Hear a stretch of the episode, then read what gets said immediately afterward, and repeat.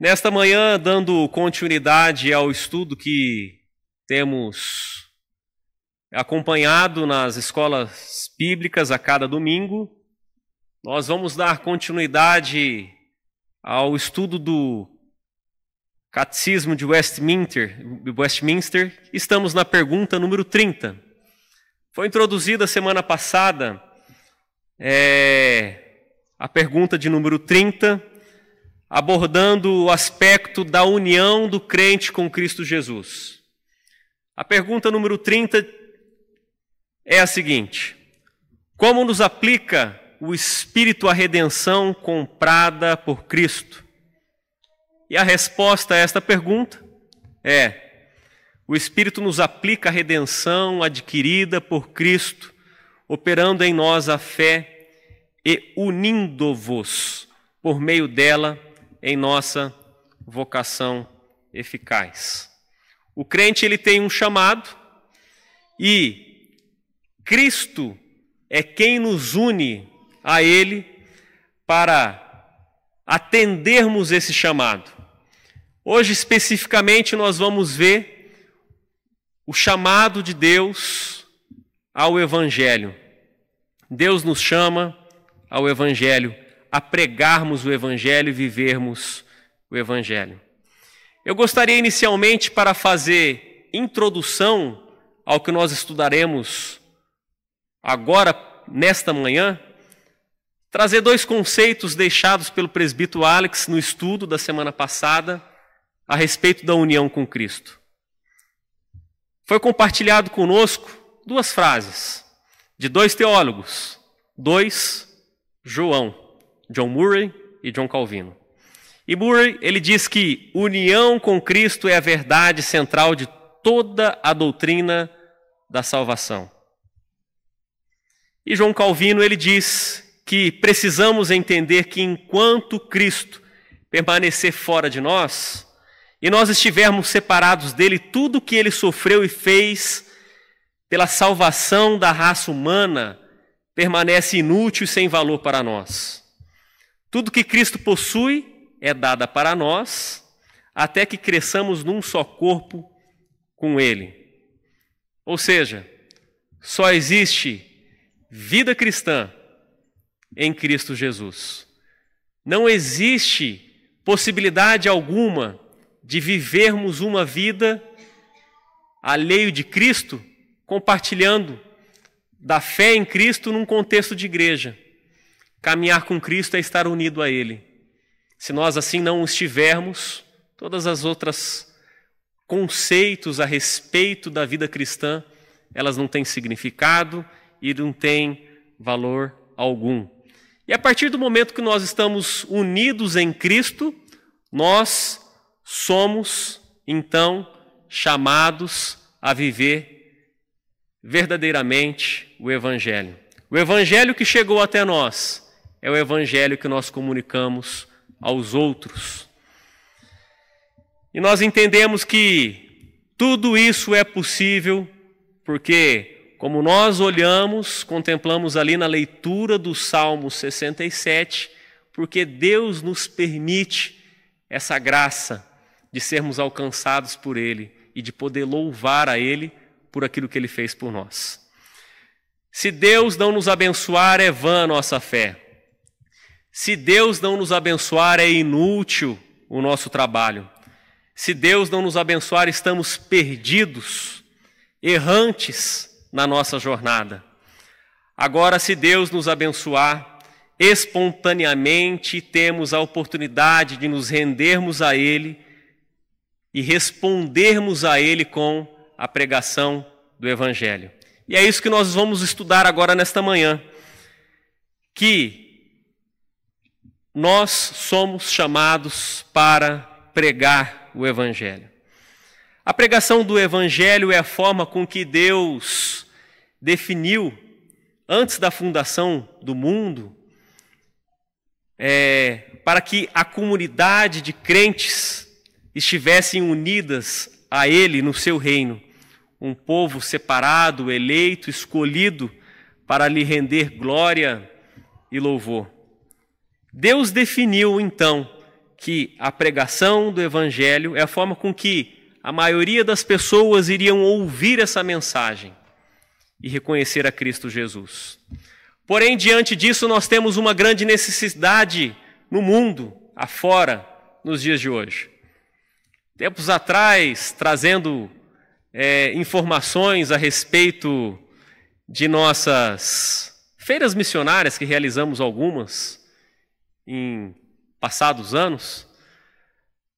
Aqui em púlpito, pastor Tiago, eu tive a oportunidade também de comunicar que nós temos aproximadamente é, 2 bilhões de pessoas ao redor do mundo que sequer ouviram a mensagem ou a palavra Jesus, carecem de Jesus, não conhecem a Jesus. E atualizações a respeito desse levantamento de até onde chegou o Evangelho, hoje já se fala em 3 bilhões de pessoas. O número de pessoas no mundo afora que nunca ouviram falar de Jesus, parece que ela está até que aumentando. E nós, como igreja, temos o papel, a responsabilidade, a tarefa, o dever de pregar este evangelho. Então, qual que é o papel do crente que está unido a Deus nessa sua empreita? Eu gostaria de deixar com que a palavra de Deus falasse por si mesma, num texto, num versículo muito conhecido por nós, por todos nós. Gostaria que você abrisse para nós lermos lá rapidamente. Texto de Marcos, capítulo 16, versículo 15. Texto que talvez não fosse nem necessário abrirmos as nossas Bíblias de tão conhecido que ele é.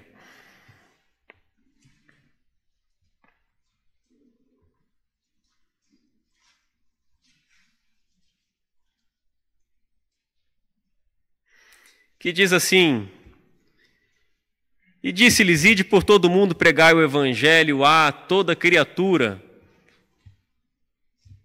O alvo de Deus é o mundo, são os povos e as nações que estão no mundo afora. E a mensagem do Senhor Jesus à sua igreja, a cada um de nós, é para que nós possamos ir e pregar o Evangelho a toda criatura, por todo o mundo. Essa é a necessidade da igreja. Essa é a necessidade da evangelização. Porém, quando nós olhamos para nós como igreja, a qual nos foi dada esta ordem, nós vemos que a principal evidência da falha do crente em não pregar o evangelho, às vezes está relacionado por falta da sua maturidade, ou pelo crente estar vivendo num contexto de religião, religioso. Estamos vindo à igreja às vezes, mas não estamos convencidos dessa necessidade, dessa urgente necessidade. Talvez em alguns casos, talvez falta até mesmo conversão daqueles que estão reunidos na comunidade da igreja, reunidos num contexto de crentes voltados a em torno da palavra e não estão atendendo essa grande comissão. Porém, nós vemos que, como Deus determinou que a pregação do Evangelho se dá por meio da palavra, eu gostaria de enfatizar e olhar juntamente com você no livro de 1 Coríntios, capítulo 1, 21, que diz a respeito dessa, dessa importância e desse meio determinado por Deus. 1 Coríntios 1, 21.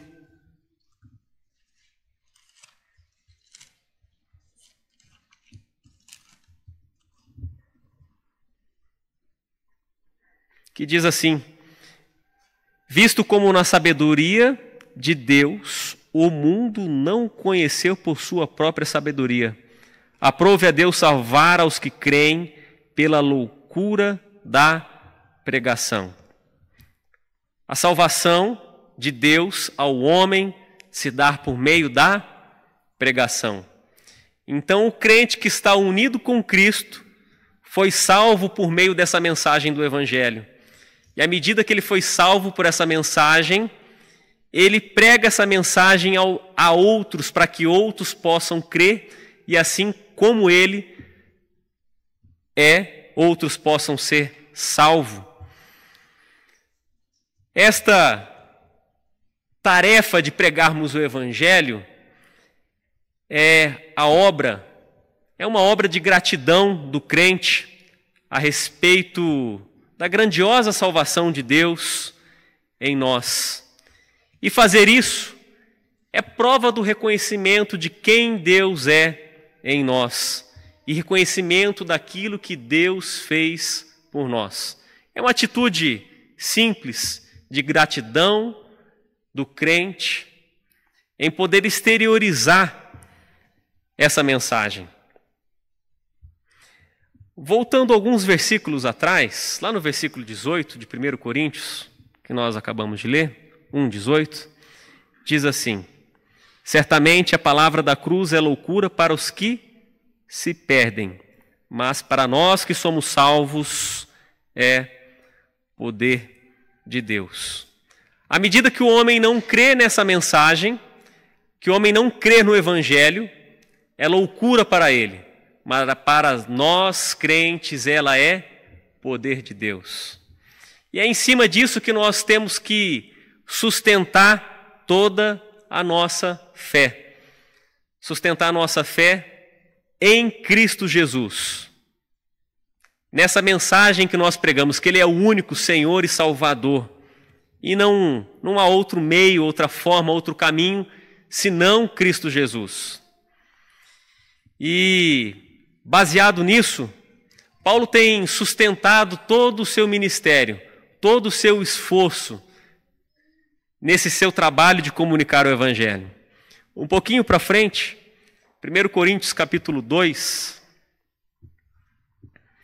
versículo 2, Paulo ele diz assim: porque nada, porque decidi nada saber entre vós, senão a Jesus Cristo e este crucificado.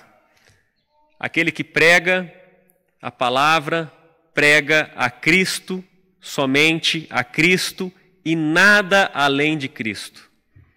Não devemos acrescentar coisas ao Evangelho. E devemos ter o cuidado também de não retirar nada do Evangelho. O Evangelho consiste e sustenta totalmente na pessoa de Cristo Jesus. Então, como nós vimos, essa é uma ordem deixada, dada a nós crentes, a grande comissão.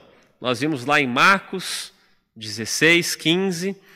Nós vemos lá o texto talvez que mais destaca isso daí, que é Mateus 28, 19 e 20, né, o texto da grande comissão, que diz que ide, portanto, fazei discípulos de todas as nações, batizando-os em nome do Pai, do Filho, do Espírito Santo, ensinando-os a guardar todas as coisas que vos tenho ordenado.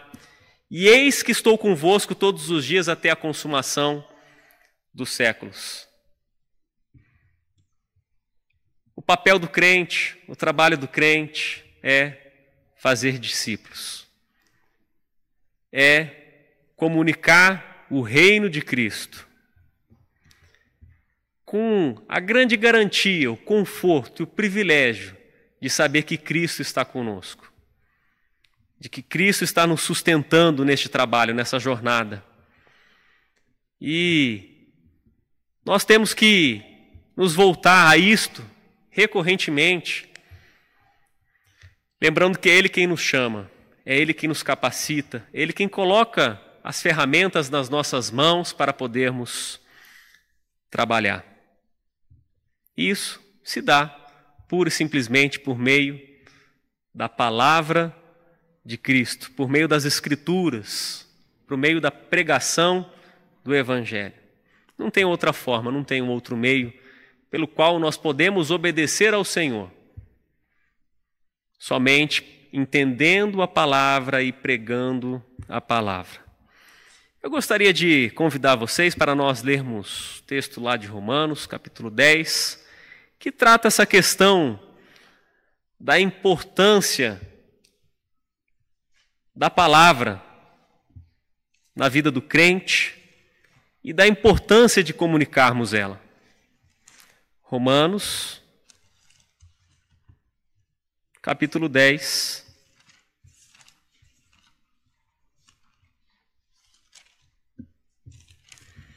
Gostaria de ler com vocês 10, 17, que diz: E assim a fé vem pela pregação, e a pregação pela palavra de Cristo. A fé que habita no meu coração, que habita no teu coração, ela chegou até a nós a partir do momento que tivemos oportunidade de ouvir o Evangelho. A fé aplicada ao nosso coração vem por meio de ouvir. E ouvir a palavra de Cristo. Então, crer em Cristo só é possível mediante a fé. E a fé só é possível mediante a compreensão do Evangelho. Se nós voltarmos um pouquinho lá atrás, versículo 13, nós vamos ver que, porque todo aquele que invocar o nome do Senhor será salvo. Porém, para invocarmos o nome do Senhor, nós precisamos conhecer algo a respeito do Senhor. Nós precisamos ouvir dessa mensagem, que para nós, numa comunidade de crentes aqui reunidos, é muito fácil. Temos acesso a essa palavra, podemos abrir e meditar nesta palavra o quanto quisermos. Mas e para aquele que não conhece a Cristo Jesus? Versículo 14. Como, porém, invocarão aquele em quem não creram? E como crerão naquele de quem nada ouviram? E como ouvirão se não há quem pregue? Como pregarão se não forem enviados? Como está escrito: Quão formosos são os pés dos que anunciam coisas boas. Mas nem todos obedeceram ao Evangelho, pois Isaías diz: Senhor, quem acreditou em nossa pregação? O crente então invoca a Deus para a salvação e comunica a outros a sua experiência com Deus. Mas não significa que pregar o Evangelho todos vão ser simpatizantes do Evangelho. Pregar o Evangelho, às vezes, é estarmos preparados para sermos confrontados, para sermos repulsos do ambiente ou do contexto ao qual nós pregamos o Evangelho. Pregar no Evangelho não é uma tarefa simples, fácil, que saímos simplesmente aí comunicando esse evangelho. Isso daí tem que estar evidente em nós, essa novidade de vida que temos em Cristo. E pregar o evangelho é estarmos preparados para sermos confrontados com o mundo, pois nem todos acreditarão nessa mensagem. Mas, como nós vimos, o evangelho ele é poder de Deus. Outro texto que trata a questão do poder de Deus manifesto e posto sobre a tua palavra é o texto de Romanos 1,16, Paulo dizendo: Pois não me envergonho do Evangelho, porque é poder de Deus para a salvação de todo aquele que crê, primeiro do judeu e também do grego. A evidência é que nós vivemos uma vida unida a Cristo, voltando e fazendo bem uso do estudo que tivemos semana passada, é que o crente que está unido a Cristo, ele não se envergonha de Cristo. Ele se alegra em Cristo. Ele louva ao seu Senhor. E ele reconhece que todo o poder de Deus repousa sobre o Evangelho, sobre Cristo Jesus. Este é o seu contentamento, esta é a sua alegria. O grande poder de Deus manifesto no Evangelho é o poder que Deus tem, à medida que nós cremos nele, de nos livrar do inferno. Não existe motivo, razão maior de alegria do que esta. De sermos, estarmos livre dessa sentença e da ira de Deus. O Evangelho, de fato, deve ser então o nosso verdadeiro contentamento e a nossa verdadeira alegria. E compartilhando com vocês a respeito desse chamado ao Evangelho, eu gostaria de levantar a seguinte pergunta para nós refletirmos a respeito: a quem nós devemos pregar o Evangelho? Quais são as pessoas que nós devemos pregar o Evangelho? Talvez antes dessa possamos fazer uma outra. Nós temos pregado o Evangelho? De fato temos pregado o Evangelho? Talvez não, talvez sim, talvez um pouco. Talvez a nossa falha inicial já começa na dificuldade de pregar o Evangelho. Mas nós entendemos que ele deve ser pregado a todas as pessoas, sem exceção. O evangelho, ele é uma oferta geral da salvação a todos os homens. O homem deve crer em Cristo Jesus com arrependimento e fé para receber perdão dos seus pecados e ter a vida eterna. Isso se dá, primeiramente, inicialmente, quando nós reconhecemos essa mensagem, reconhecemos a Cristo Jesus. Para isso, nós podemos distinguir aqui três elementos para nós entendermos o chamado do Evangelho.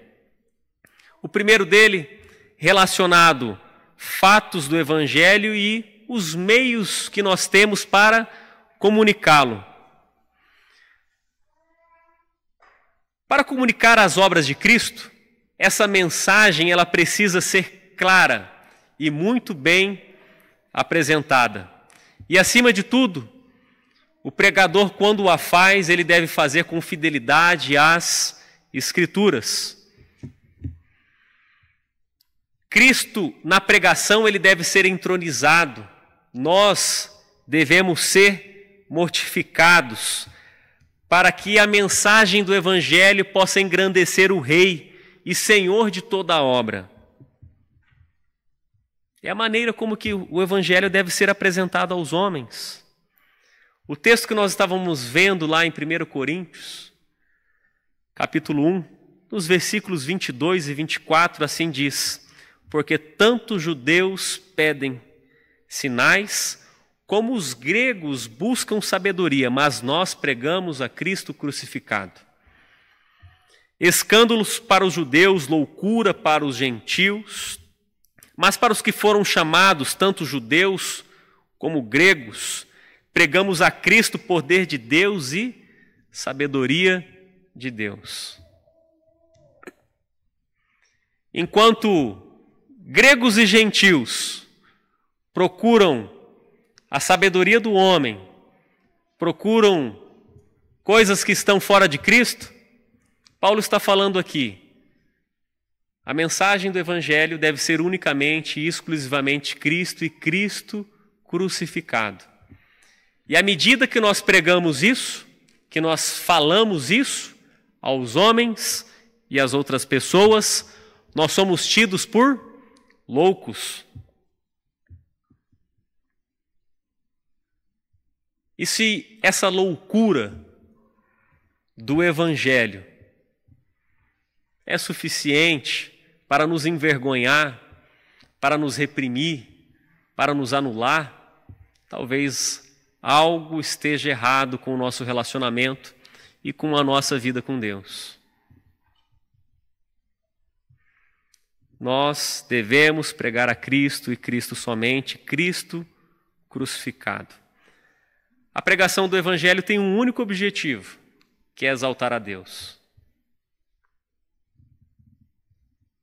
Mas eu vou ser tido por louco, eu estou me expondo, desde que Deus seja exaltado. Deus, que nós estejamos em conformidade com as Escrituras. Deus seja entronizado na pregação do Evangelho, é o que nos cabe fazer como portadores dessa mensagem. Não devemos apresentar nada, então, além de Cristo. Nós mesmos não devemos ser inseridos colocando algo de nós nessa mensagem, somente Cristo. Nada de nós e tudo de Deus. Segundo elemento que nós podemos ver a respeito do chamado ao evangelho é que este chamado ele é um convite ao arrependimento e à fé. Lá em Mateus 11, 28, 30, Texto muito bem conhecido também. Estamos tratando aí somente de textos conhecidos aí entre nós, né? Fica mais fácil aplicação, entendimento daquilo que nós estamos estudando dessa manhã. Mateus 11, 28, 30 diz: Vinde a mim todos vós que estáis cansados e sobrecarregados, e eu vos aliviarei. Tomai sobre vós o meu jugo e aprendei de mim, porque sou manso e humilde de coração, e achareis descanso para as vossas almas. Porque o meu jugo é suave e o meu fardo é leve. A comunicação do evangelho ela deve ser feita com a importância de destacar a severidade do pecado e enfatizar o genuíno arrependimento. O homem que não tem sobre si todo esse fardo, todo esse peso, todo esse cansaço, talvez não justifique a ele buscar a Cristo. Mas o homem que reconhece o peso do pecado que está recaindo sobre os seus ombros, facilmente ele pode ir e ter com o seu Senhor. Diminuir o pecado é distorcer o evangelho. O homem que chega a Cristo Jesus, ele chega quebrado, ele chega machucado. E Cristo faz essa troca. Me dê o teu fardo, porque o meu é leve, aquele a qual eu coloco sobre você, sobre as tuas costas. E Jesus faz isso para que possa de fato descansar a nossa alma, nós temos que entender que a mensagem do Evangelho não é apenas um conceito, uma simpatia com os conceitos intelectuais da palavra de Deus. Ela inclui obrigatoriamente novidade de vida ela faz recair sobre o crente a necessidade dele carregar a sua própria cruz. Nós temos que tomar cuidado com o evangelho barato apresentado na igreja contemporânea nos nossos dias, que é o evangelho pregado em quatro pontos: que Deus é amor, nós somos pecadores, a cruz de Cristo, que Jesus morreu por nós, faça uma oração, se arrependa dos teus pecados e a partir daí você tem uma nova vida em Cristo Jesus. São sim elementos essenciais para o Evangelho, mas viver o Evangelho significa que um crente que passou pelo reconhecimento dos seus pecados e que reconhece a Cristo como seu Salvador, não deve viver a vida de um, com um aspecto religioso, mas que dia após dia ele tem que carregar a sua cruz. Que dia após dia ele tem que lutar para que Deus possa aprimorar nele o seu relacionamento com o Pai. Mateus 16, 24, a respeito da cruz, diz: Jesus diz aos seus discípulos: Se alguém quer vir após mim, a si mesmo se negue, toma a sua cruz e siga-me.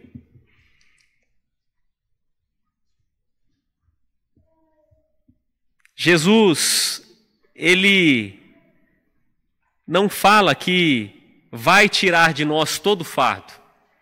Nós temos aqui uma cruz a ser carregada, mas que ele carrega a parte mais difícil, a parte mais pesada, para que nós possamos continuar na nossa caminhada. E quando eu vejo esses dois textos que nós acabamos de ler, Mateus 11, Lucas 16, 24, me vem de uma forma escancarada aqui na minha mente um dos maiores, um dos, o maior clássico, a maior literatura já produzida em todos os tempos. A segunda maior, porque a maior é a palavra de Deus, é a Bíblia. John Bunyan escreveu um livro clássico, O Peregrino, e nesse livro ele retrata a jornada de cristão Cristão é um crente que carrega nos seus ombros fardos pesados e ele está encaminhando, caminhando em direção à jornada celestial. E ao longo dessa caminhada ele não ele se vê impossibilitado de chegar ao seu destino, porque o seu fardo é muito pesado. E o que caracteriza esse fardo que ele carrega nas suas costas é o pecado. E à medida que ele vai desenvolvendo a sua jornada, ele procura se desvencilhar-se do pecado, desse peso que está sobre ele, para que ele possa completar a sua jornada. E quem nos permite isso é o Senhor Jesus. Nós temos grandes fardos, pesados fardos sobre os nossos lombos, sobre as nossas costas. E quem alivia esse peso sobre nós é o Senhor Jesus. A respeito da pregação do Evangelho, a respeito da nossa jornada, a respeito da nossa vida em Cristo Jesus, nós precisamos entender que crente que não medita no Evangelho, crente que não ora, está perdendo uma rica oportunidade de pregar-se a si mesmo. Nós pregamos aos outros, mas temos a necessidade ordinária, a necessidade frequente, diária, de pregar a nós mesmos, à medida que nós meditamos nas Escrituras, à medida que nós oramos. E não fazer isso é uma forma mais rápida, talvez, de nós nos afastarmos de Deus e nos enfraquecermos, achando que estamos repousando todo o conceito do Evangelho sobre a força do nosso braço. Cuidado com isso, pois isso nos é uma cilada, o esfriar-se, o distanciar-se de Deus. E que nos aproxima de Deus é vivermos continuamente essa mensagem. Um terceiro elemento que eu gostaria de compartilhar com vocês aqui a respeito do chamado do Evangelho é a promessa do perdão e da salvação.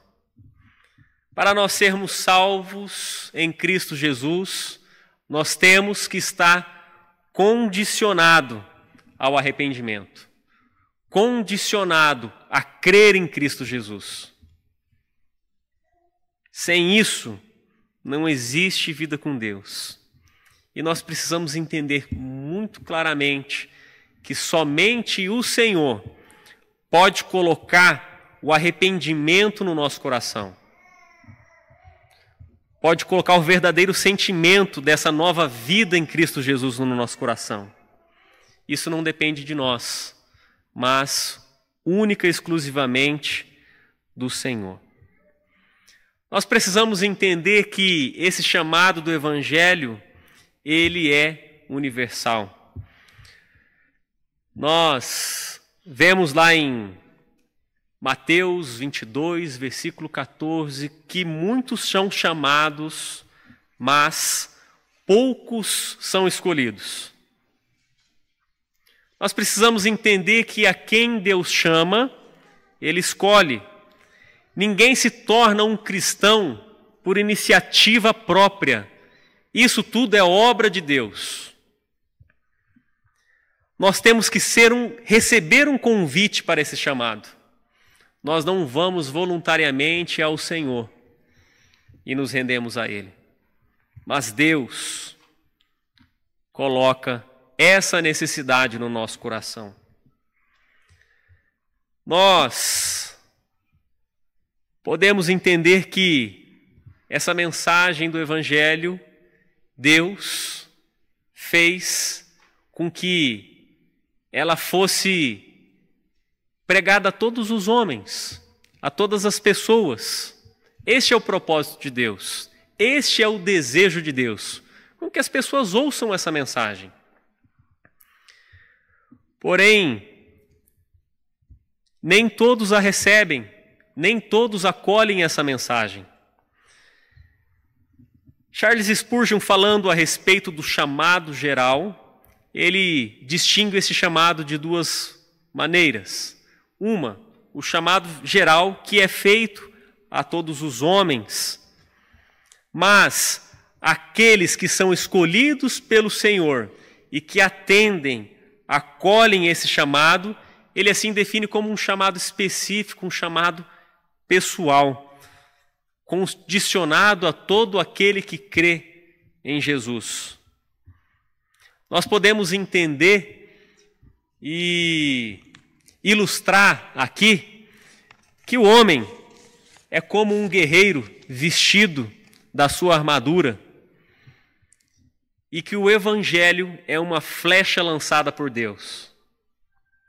Muitos dos homens, ilustrados aqui como guerreiros, têm essas flechas esbarradas no seu escudo, no seu capacete, na sua couraça, na sua armadura, e essa flecha que é o Evangelho, ela não permeia o coração de muitos homens, mas permeia o coração daqueles homens que são escolhidos pelo Senhor. E ela permeia e adentra as fissuras, as, as brechas da armadura e atinge o mais profundo coração do homem. E esse homem se vê então num estado de morte, num estado de luto. Luto não, ele mesmo é o defunto, né? rendido a Cristo Jesus, porque a mensagem do Evangelho atingiu o mais profundo do seu coração.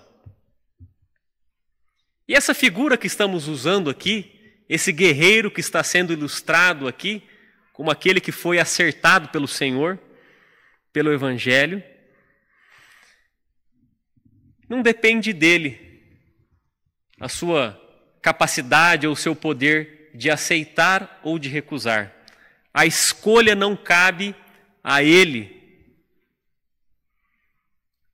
E mesmo se assim o fosse, o homem que estivesse assim na opção de ignorar o evangelho, ele estava num estado lastimável de profunda perdição. Nós temos que entender que o evangelho deve convidar os homens ao arrependimento, ao verdadeiro arrependimento e à verdadeira fé. Quando nós colocamos de forma barata a apresentação do Evangelho, sustentado e baseado em quatro pontos elementares, sem destacar a verdadeira necessidade do arrependimento, nós estamos desmerecendo o Evangelho, estamos barateando o Evangelho do Senhor Jesus. E essa necessidade do arrependimento não significa que um dia eu passei pelo arrependimento, mas que dia após dia eu devo me arrepender dos meus pecados. Até que Cristo volte até que definitivamente Ele estabeleça o seu reino. Nós devemos dia após dia lutar contra o pecado e confrontar o pecado, à medida que nós apresentamos a Cristo como o Salvador. Cristo Jesus é o pilar que sustenta o ministério da pregação do Evangelho. Nós não sabemos quais são os eleitos, mas nós sabemos que o Evangelho deve ser pregado a todos. E nós devemos entender que, como usamos essa figura, essa ilustração da flecha com o Evangelho que acerta o guerreiro, crente bom é crente morto para si mesmo, disposto para fazer a vontade de Deus. Paulo fala lá em Gálatas 2:20 que logo não sou eu quem vive, mas Cristo vive em mim. Este viver que tenho na carne, vivo pela fé de Deus que me amou e a si mesmo se entregou por mim. Devemos reconhecer que a sustentação, o valor, o significado da nossa vida não está em nós mesmos, mas está em Cristo Jesus. E eu gostaria de convidá-lo agora neste momento para nós lermos uma parábola deixada por Jesus. Nós temos duas parábolas que se tratam da mesma parábola em é, evangelhos distintos. Eu gostaria de ler com vocês o evangelho de Lucas 16, 14. Lucas capítulo 16.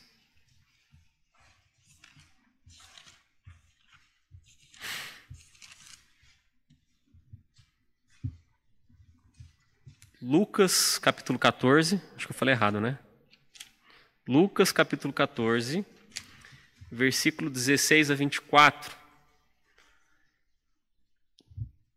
que diz assim: Ele, porém, respondeu: Certo homem deu uma grande ceia e convidou a muitos. A hora da ceia, veio, enviou o seu servo para avisar os convidados: Vinde, porque tudo já está preparado. Não obstante, Todos a um começaram a escusar-se. Disse o primeiro: Comprei um campo, preciso ir vê-lo. Rogo-te que me tenhas por escusado. Outro disse: Comprei cinco juntas de bois e vou experimentá-las. Rogo-te que me tenhas por escusado. Outro disse: Casei-me, por isso não posso ir. Voltando o servo, tudo contou a seu senhor. Então, irado, o dono da casa disse ao seu servo: Sai depressa para as ruas e becos da cidade. Traze para aqui os pobres, os aleijados, os cegos, os coxos. Depois lhe disse o servo: Senhor, feito está como mandaste, e ainda há lugar. Respondeu-lhe o Senhor: Saí pelos caminhos e atalhos e obriga todos a entrar, para que fique cheia a minha casa. Porque vos declaro que nenhum daqueles homens que foram convidados provará da minha ceia. Nós vemos aqui no texto em questão que esse homem que convida os povos ali para participarem da ceia que ele ali está preparando, ele convida a exatamente todos. Primeiramente, começa uma classe de pessoas que recusam o convite. Depois, ele estende o convite para todos. O texto lá fala: sair pelos caminhos e atalhos e obriga todos a entrar para que fique cheia a minha casa. E o texto lá no versículo 22 fala que ainda tinha lugar. Porque esses homens endureceram seus corações e recusaram ao convite. Nós não sabemos quem são os eleitos de Deus. Nós não sabemos quem Deus tem preparado, tem separado para desfrutar desta grande ceia. Mas os servos que são enviados aqui para estender este convite, ele assim o fazem atendendo a ordem do Senhor. Nós poderíamos entender nesse texto que talvez os primeiros convidados fossem o povo judeu, o povo é, do pacto feito inicialmente com Deus, a um povo específico, um povo eleito, um povo separado. Porém, nós entendemos que este pacto ele se estendeu hoje na mensagem de Cristo e dos seus discípulos e no trabalho e na tarefa da igreja em pregar o Evangelho. E os demais que não tinham recebido o convite inicialmente, agora têm o privilégio e a oportunidade de serem convidados. Mas não são todos que assim obedecem. E isto faz parte do trabalho, do propósito da grande comissão que é ir a todo mundo e pregar o Evangelho a toda criatura, à medida que Deus nos convida para esta grande ceia, para este grande banquete. E afinal, quem que vai a Cristo? Como nós vimos, aquele que vai a Cristo é aquele que passa pelo estado de arrependimento de fé. Somente quem reconhece o seu estado de pecado e de miséria vai até Cristo. Eu gostaria de usar uma ilustração bem simplificada para nós entendermos um pouco isso. Imagine vocês que está aqui conosco Elon Musk, o homem mais rico do mundo. Acredito que deva ser. Se não for, é um dos. E Elon Musk chega aqui conosco e a gente vou lá e a gente oferece um pão com mortadela para Elon Musk. Uma pessoa que não tem sequer necessidade alguma de recursos para suprir as suas necessidades físicas. Ele pode comprar um restaurante no mundo afora a cada segundo que passa. Poderia ser dono de infinitos restaurantes ao redor do mundo. E esse pão com mortadela ia ter pouco impacto, significado para ele. Ele falou: não quero, obrigado. Né? Ou a gente poderia pegar um pão com mortadela e oferecer para uma criança faminta, desnutrida, num profundo estado de fome e de miséria. E se oferece aquele pão com mortadela para aquela criança. As lágrimas lhe correm pelos olhos. A tamanha alegria de poder receber algo que é essencial para matar a sua fome, para que ela não venha morrer. Tamanho é o seu estado de miséria física. E quando aquela criança recebe o pão, ela fica extremamente maravilhada, grata, profundamente agradecida por ter a sua necessidade assistida. E dentro dessa ilustração, eu gostaria de convidar vocês a nós pensarmos que diante do Senhor nós devemos ser como essa criança pobre e faminta.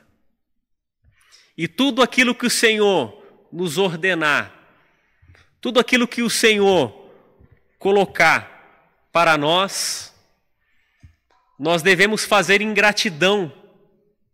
Aquele pão que recebemos, aquele sustento que nos tirou do estado de miséria, e sermos profundamente gratos.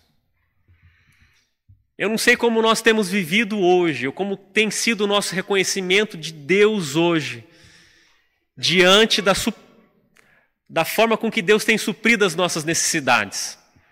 Se nós temos agido como Elon Musk, o exemplo que eu dei aqui, só um exemplo para ilustrar, ou se nós temos agido como uma criança faminta, agradecida pela provisão que recebeu.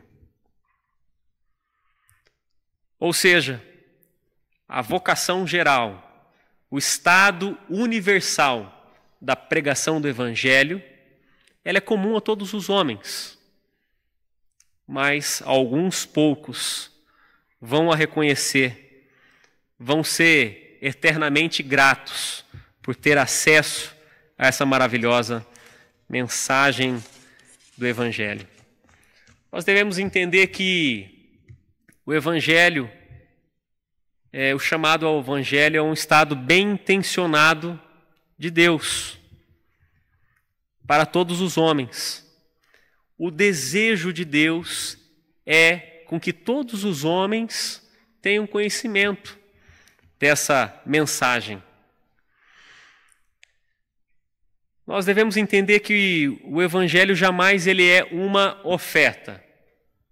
Oferta no sentido de que eu tenho direito o livre arbítrio, vamos dizer assim, de poder escolher se eu quero ou não, se eu aceito ou se eu recuso. Se assim fosse, implicaria que aceitar o evangelho cabe a mim. É uma decisão minha.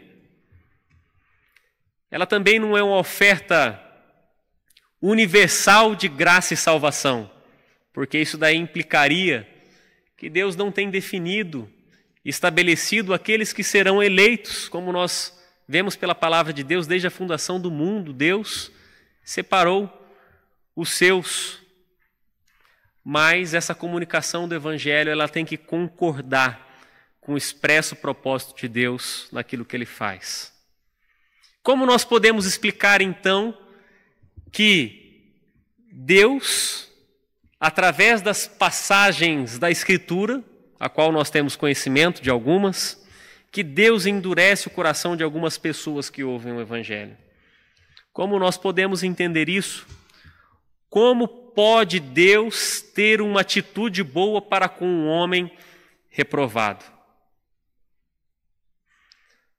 Nós devemos tomar o cuidado de que essa bem intencionada oferta do Evangelho, ela não é só bem intencionada da parte de Deus, mas também do pregador a todos os que ouvem. E nós devemos entender que o propósito e o desejo de Deus é fazer com que todos os homens e pessoas cheguem ao conhecimento da mesma.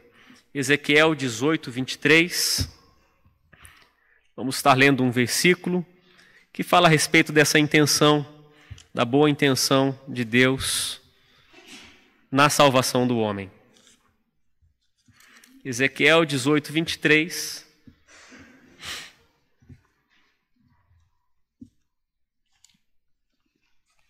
Diz assim: Acaso tenho eu prazer na morte do perverso?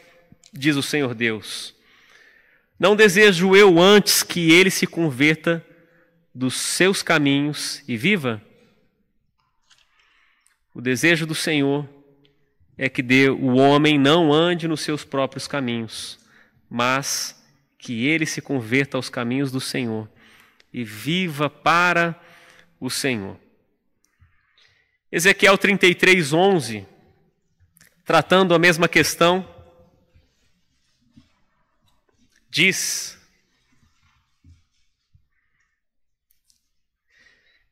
Dize-lhes: Tão certo como eu vivo, diz o Senhor Deus, não tenho prazer na morte do perverso, mas em que o perverso se converta do seu caminho e viva. Convertei-vos, convertei-vos dos vossos maus caminhos, pois que a vez de morrer, ó casa de Israel, João Calvino, tratando a respeito deste assunto, ele diz: Afirmamos que Deus não quer a morte do pecador, uma vez que ele chama todos igualmente ao arrependimento e promete a si mesmo estar preparado para recebê-los. E se eles se arrependerem, e eles se arrependerem seriamente.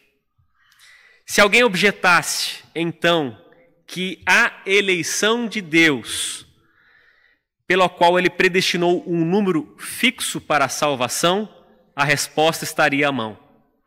O profeta não fala aqui do conselho secreto de Deus. Ele só chama do desespero a homens miseráveis, para que eles apreendam a esperança do perdão e se arrependam e abracem a salvação oferecida. Nós não conseguimos entender a mente do Senhor, o propósito do Senhor, nós não conseguimos entender o conselho secreto de Deus. Mas o que a palavra de Deus aqui nos deixa claro é que o desejo de Deus é que o homem se converta dos seus pecados, se, se arrependa dos seus pecados e reconheça o Senhor. Mateus 23, 37 nós temos aqui a descrição a respeito do desejo de Deus sobre a salvação do homem. Mateus 23, 37.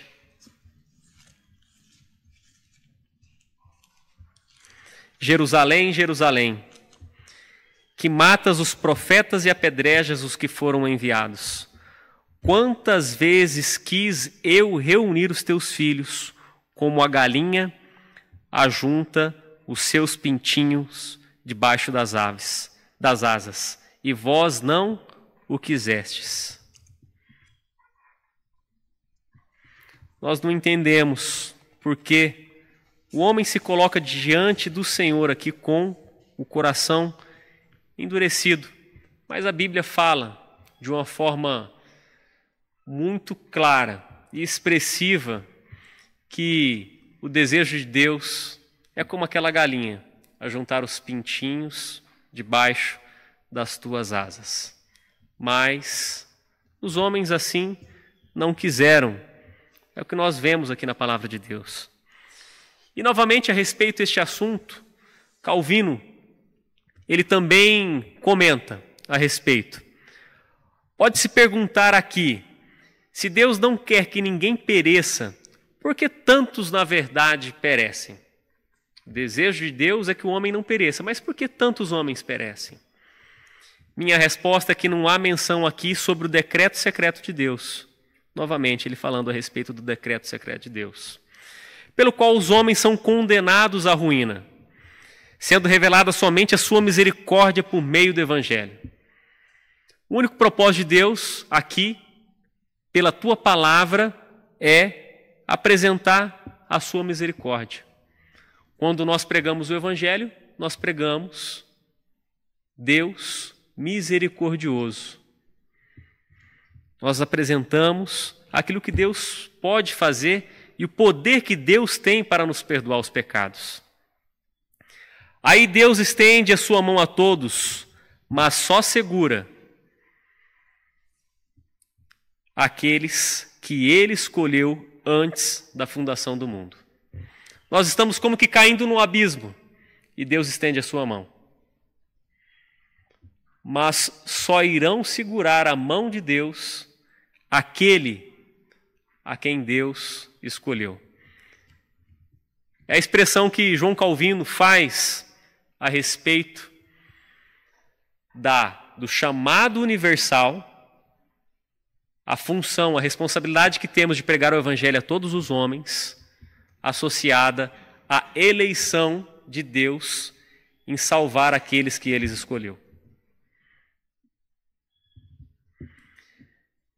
Segundo Pedro 3:9 diz: "Não retarda o Senhor a sua promessa com alguns, a julgam demorada, pelo contrário, ele é longânimo para conosco, não querendo que nenhum pereça, senão que todos cheguem ao arrependimento.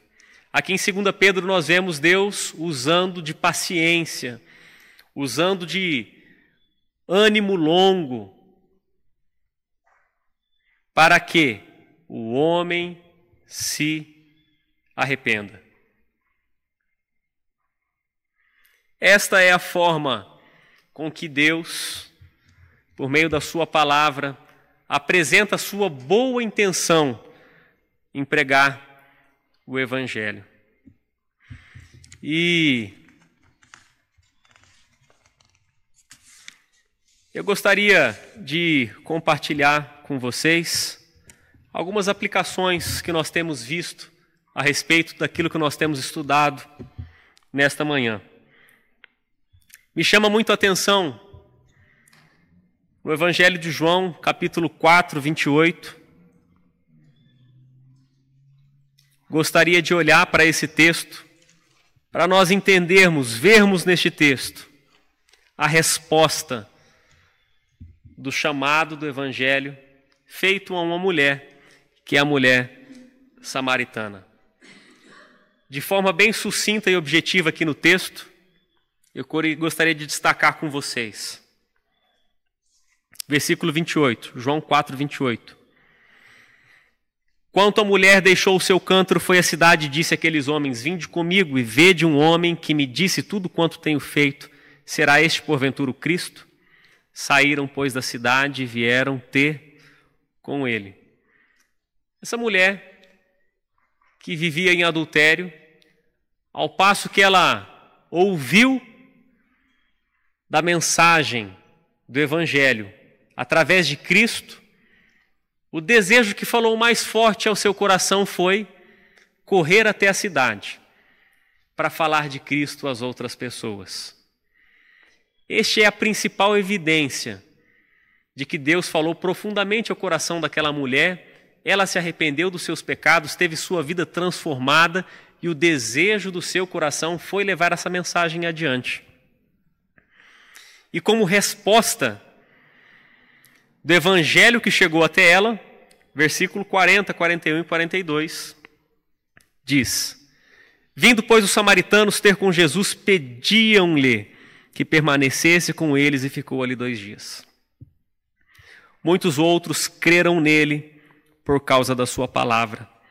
E diziam à mulher: Já agora não é pelo que dissestes que nós cremos, mas porque nós mesmos temos ouvido e sabemos que este é verdadeiramente o Salvador do mundo. Pregar o Evangelho é a evidência de uma vida rendida e transformada pelo Senhor. Um crente sujeito e obediente às Escrituras. Devemos nos sujeitar a Cristo nessa ordem que Ele nos dá de pregar o Evangelho, porque a pregação é o meio que Deus estabeleceu para que as pessoas se arrependam e o conheçam.